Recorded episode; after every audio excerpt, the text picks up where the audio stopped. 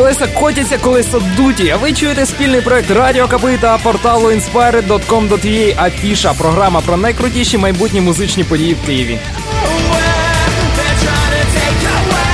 І залишилося вже зовсім мало часу до виступу гурту Enter Shikari, англійців, котрим вистачило нахабства зібрати хардкор, growl, drum bass та дабстеп в один трек ще тоді, коли про співпрацю Корна та Скрілекса і заїкнутися ніхто не міг. Щільність набивки людей на їхніх концертах вища, ніж у ранковій 442-й маршрутці, але замість за проїзд тут передають людей. Тож Enter Shikari 12 жовтня в клубі Бінго за інформаційної підтримки Радіо КПІ.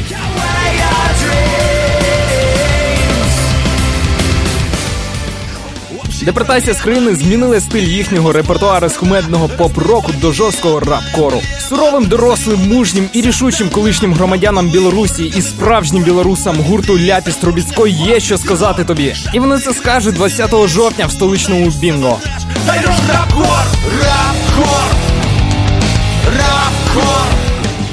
Якщо ти був дуже хворим, дуже п'яним, дуже вагітним, дуже ідіотом чи дуже Павлом Запорожцем і не потрапив цього літка на просто рок-фестиваль, то в тебе є шанс надолужити хоча б частину втраченого. На жаль, Linkin Park и трошки зайняті, тож до нас не приїдуть. А от Garbage набагато організованіші. Отже, знайшли час дати концерт 12 листопада в палаці спорту. Тепер у Києві.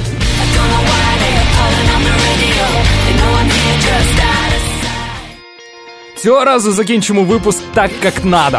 Після тривалої перерви канадські рокери надсилають вже другу команду, щоб в мирних цілях захопити твою свідомість. Я сам не знаю, що за бред я несу, але факт у тому, що канадські альтернативчики Southern Food Crash відвідують Київ аж 6 грудня, але ту подію варто дочекатися. Адже ви дочекалися кінця цієї програмки. Прослухати все це ще раз можна на r.kpi.ua, а побачити ще раз на inspired.com.ua. Це був Павло Запорожець, а тепер всім буде рок.